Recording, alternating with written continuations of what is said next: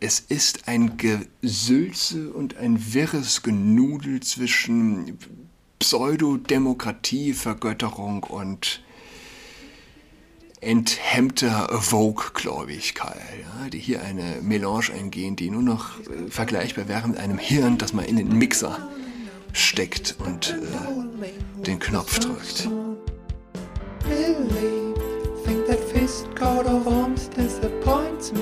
Hallo und herzlich willkommen zu Adras Podcast. Mein Name ist Julian Artat. Es sind Herbstferien, zweiter Tag, gestern erster Tag, also Herbstferien, Kids zu Hause im Gewusel. Und was versuche ich am Morgen? Eine Kritik zu finden an Kim del Horizont.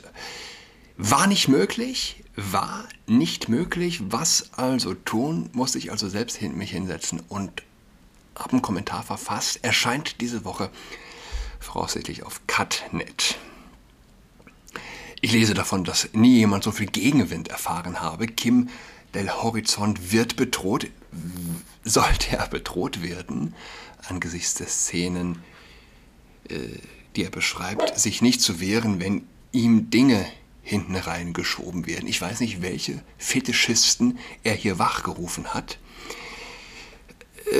Aber wie passt das zusammen? Ja? Es ist mir nicht möglich, Kritik zu finden. Ein Artikel, der die Preisverleihung an Kim del Horizont kritisch sieht. Und äh, ja, es muss eine schöne Welt sein, sich als Opfer zu fühlen, aber die gesamte, die gesamte Mainstream-Presse auf der eigenen Seite zu wissen. Es ist, äh, ist grotesk. In den nächsten Monaten beende ich meinen Roman. Soll eine Abrechnung sein an dem Perversen, also nicht an dem perversen Kim del Horizont, an dem Perversen schlechthin, äh, das uns alle mit Füßen tritt. Das heißt, die Perversen treten sich selbst ja am allermeisten. Und ich hacke auch nicht auf Kim del Horizont herum. Es wäre erbärmlich, in ihm den Feind auszumachen, in einem zutiefst offensichtlich troubled person, wie man sagen muss. Äh, ja, wenn, äh, wenn in den USA eine Leah Thomas, ein biologischer Mann, am Schwimmwettbewerb teilnimmt, alle Rekorde bricht er, dann ist es ja nicht, nicht erst das Problem, nicht sein Narzissmus. Das Problem sind wir. Proble das Problem ist eine Gesellschaft, die so etwas zulässt. Eine Gesellschaft, die diesen Unsinn zulässt, wie ihn sich kein Orwell, kein Huxley, kein whatever hatte träumen können. Im Kern natürlich schon, ja, im Kern der Sache schon, aber nicht im Detail. Ich meine, man hätte die Bücher auch nicht ernst genommen, wäre es äh, mit heutigen Details gespickt gewesen. Aber ähm, ja, man hätte es nicht ernst genommen.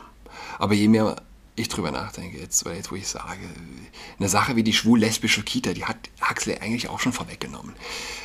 Äh, wir, wir sind es, ich zumindest, die doch immer wieder von diesen Details aber überrascht und verstört werden. Dabei steht mir das nicht gut zu Gesichte. Es gilt sich nicht überraschen zu lassen, nichts Neues unter der Sonne, wie es äh, heißt bei Kohelet.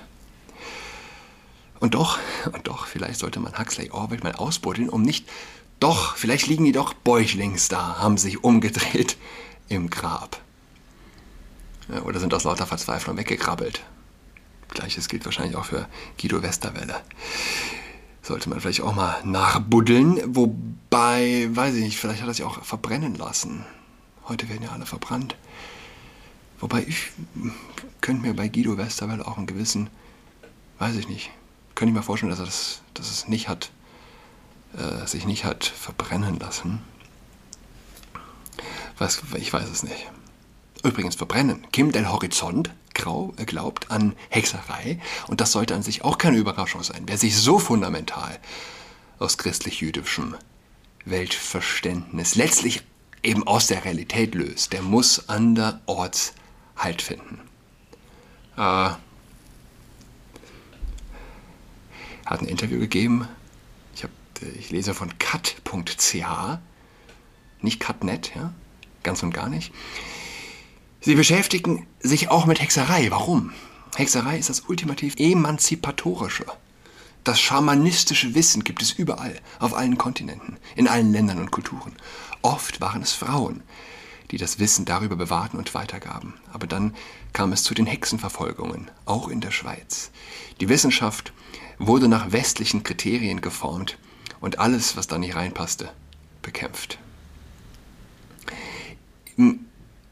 Man findet hier in jedem Satz so viel hanebüchenen Unsinn und äh, verquere Denkweise, verquere Denkweise, ja, äh, man könnte dann eine Hausarbeit drüber schreiben. Die wird natürlich in einem kulturwissenschaftlichen Seminar nicht angenommen werden, aber mh, hm,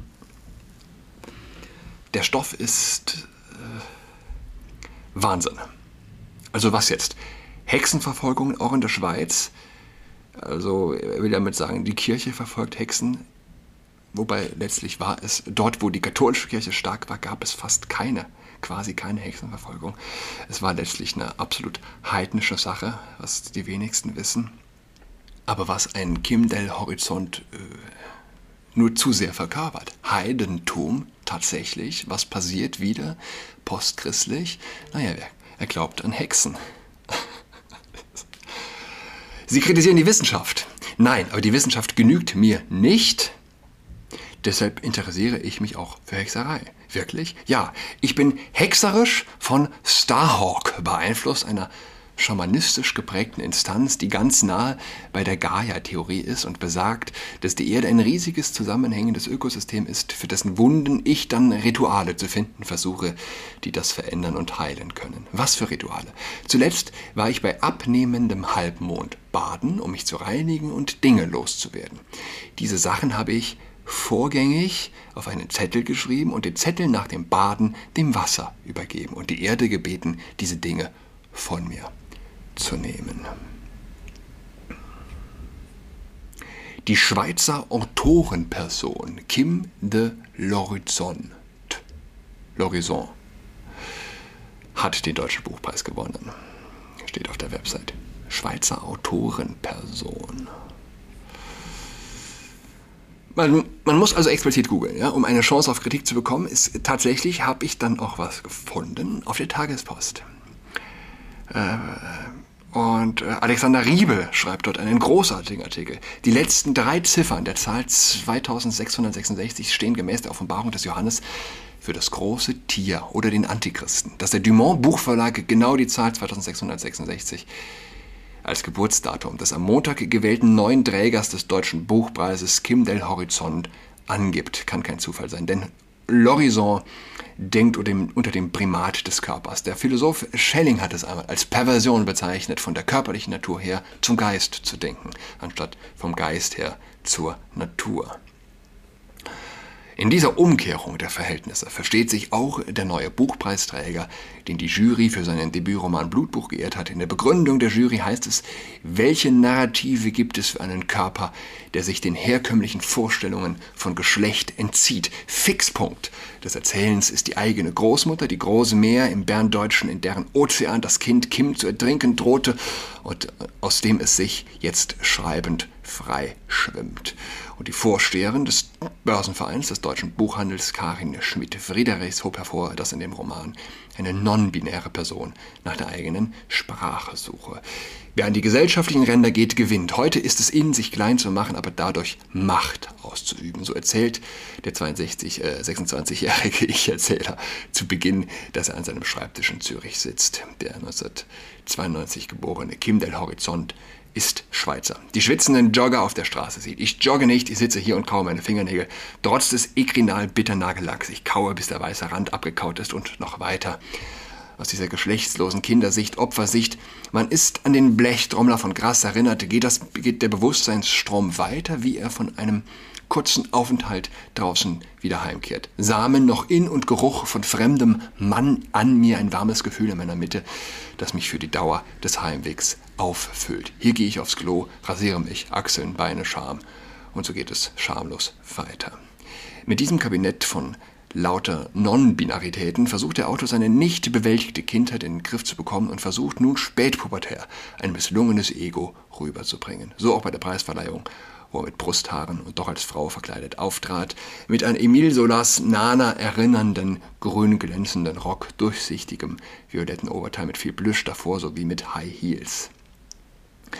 2666 liegt in der Zukunft und für diese Zukunft wünscht man sich die, Gesamt, äh, die gesellschaftliche Gesamtrealität, die heute noch Einzelne vertreten, über die aber schon Konsens herrscht.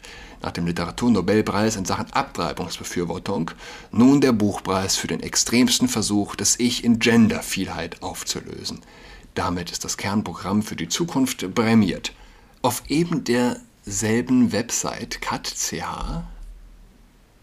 ähm, äh, fand ich dann einen Artikel von, wie heißt der gute, einem Professor, Matthias Wirth. Kim del Horizont, schreibt er, hat zentrale Erkenntnisse der politischen Ethik mit existenzieller Dringlichkeit pointiert. Ist äh, dem Artikel die Überschrift davor Gleichheit als oberste demokratische Maxime, warum Kim del Horizont recht hat und Bundesrat Maurer irrt, ob meine Nachfolgerin, hat der nämlich gesagt, Bundesrat Uli Maurer. Eine Frau oder ein Mann ist, ist mir egal, solange es kein Es ist.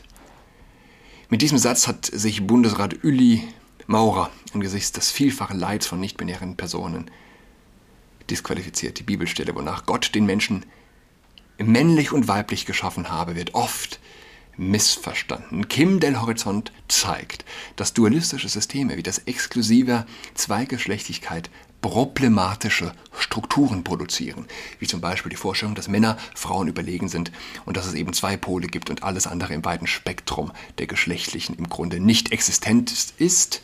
Dualismen produzieren Welten voller harter Kontraste. Hier lügt sich, hier lügt sich ein Mensch einen perfiden Warm zusammen, äh, zusammen, dass einem die Ohren schlackern. Exklusive Zweigeschlechtlichkeit produziert problematische Strukturen. Versteht jemand, was dieser Mensch eigentlich sagen will? Ich verstehe es nicht. Eine Politik strikter Unterscheidung, die in harschen Platzanweisungen denkt, macht ebenfalls die Probleme dualistischen Denkens deutlich. Hier das Maskuline, dort das Feminine. Alles andere wie in Fällen von Trans- und Intergeschlechtlichkeit ist im Jenseits der Grenze und im Abseits. Ein geschlechtliches Es, das laut der Provokation von Bundesrat Döli Maurer. Sagt man Öli? U-E-L-I geschrieben. U-Eli? Ich weiß nicht. Äh, auf keinen Fall seine Nachfolge antreten sollte, hat in dieser Logik etwas Elementares wie ein passives Wahlrecht per Non-Binarität verloren. Das ist keine anregende Provokation, die einen konstruktiven Diskurs eröffnet, sondern vereitelt massiv die politische und moralische Berücksichtigung konkreter Personen.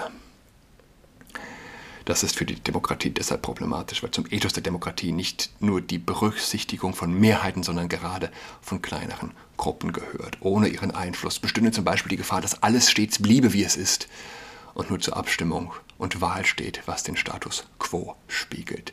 Kim Del Horizont macht das für den Bereich des Geschlechtlichen deutlich. Damit wird etwas angestoßen, worauf Demokratien nicht verzichten können, auf den Abbau starker Begriffe von Andersheiten und Grenzregimen. Denn in Andersheit könnte liegen, was aus moralischen Gründen berücksichtigt werden muss und dir näher ist, als du bisher glaubst.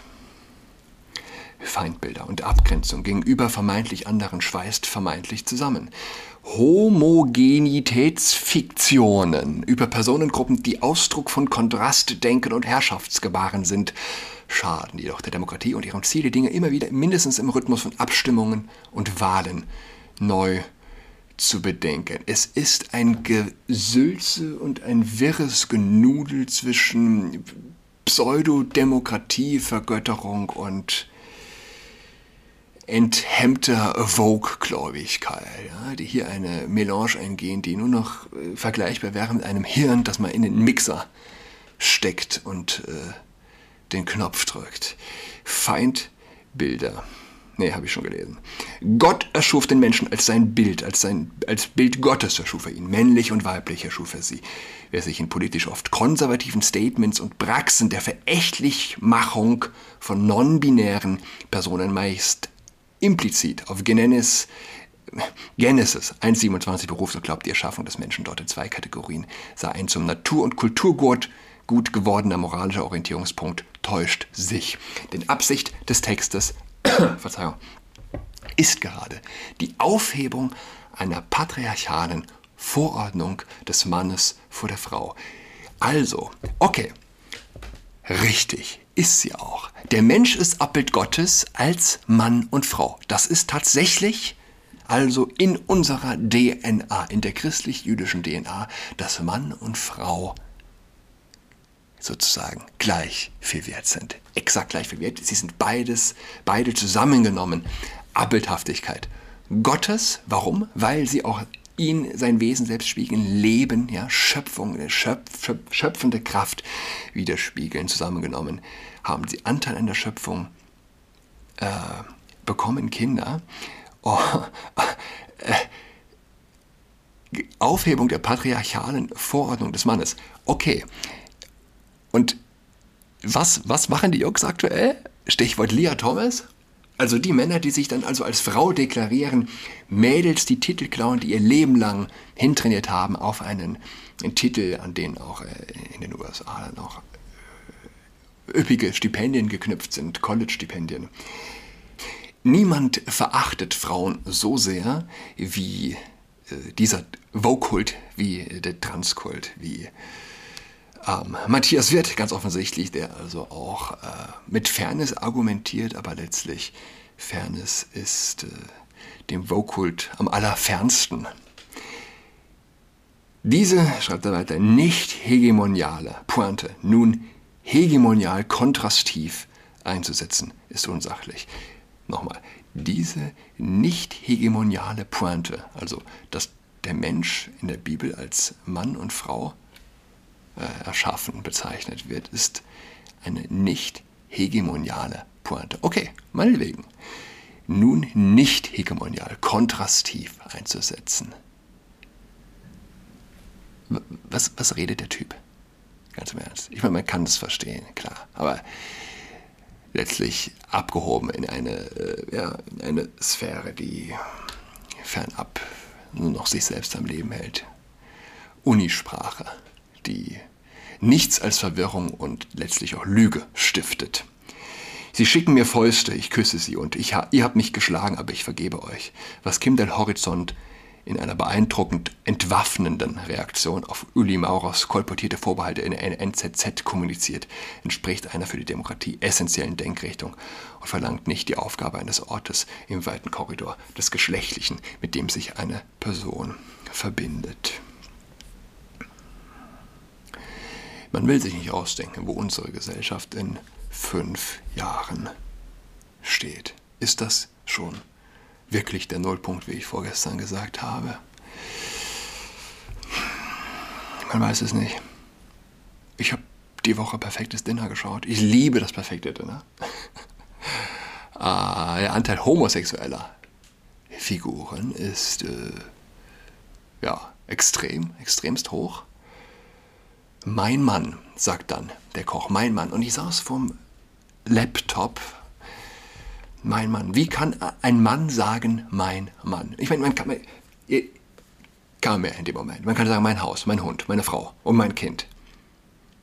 Aber doch nicht mein Mann, wenn man selbst ein Mann ist. Du selbst bist doch schon dein Mann, oder? Man kann sagen, meine Tante. Dann kann die Tante nicht zurück zu dir sagen, meine Tante. Ich kann sagen, mein Kind. Das Kind kann nicht zu mir zurück sagen, mein Kind. Erst im inzestuösen Verhältnis verschwimmen diese Verhältnisse. Ja? Dort kann eine Schwester dann irgendwie auch halt Mutter sein. Aber ein Mann, der sagt, mein Mann, ein Sklavenhalter kann sagen, mein Mann. Oder wo, wo, wo, wo denke ich, wo, wo, ist der, wo ist der Denkfehler, der mir in dem Moment vielleicht unterlaufen ist? Aber das vielleicht als kleine Schlusspointe, die ich aus dem perfekten Dinner die Woche mitgenommen habe. Ich wünsche allen gute Ferien, ähm, ja, mit euren Kindern. mein Mann. Passt nicht zusammen, oder? Warum, wie kannst du sagen, mein Mann? Du bist mein Mann, kann man sagen. So, für eine Aufgabe. Ja? Du bist mein Mann. Du, du, kannst das, du kannst das lösen. Du bist der Richtige für diese Aufgabe. Aber letztlich, wo in der Sprache kann man mein mit etwas verbinden, was man doch tatsächlich selbst ist? Naja, ich wünsche allen, wie gesagt, schöne Ferien. Wir hören einander wieder übermorgen am Donnerstag. Tschüss. She's got COVID-19, she's tucked in all alone. She's tucked and toweling with a socks on.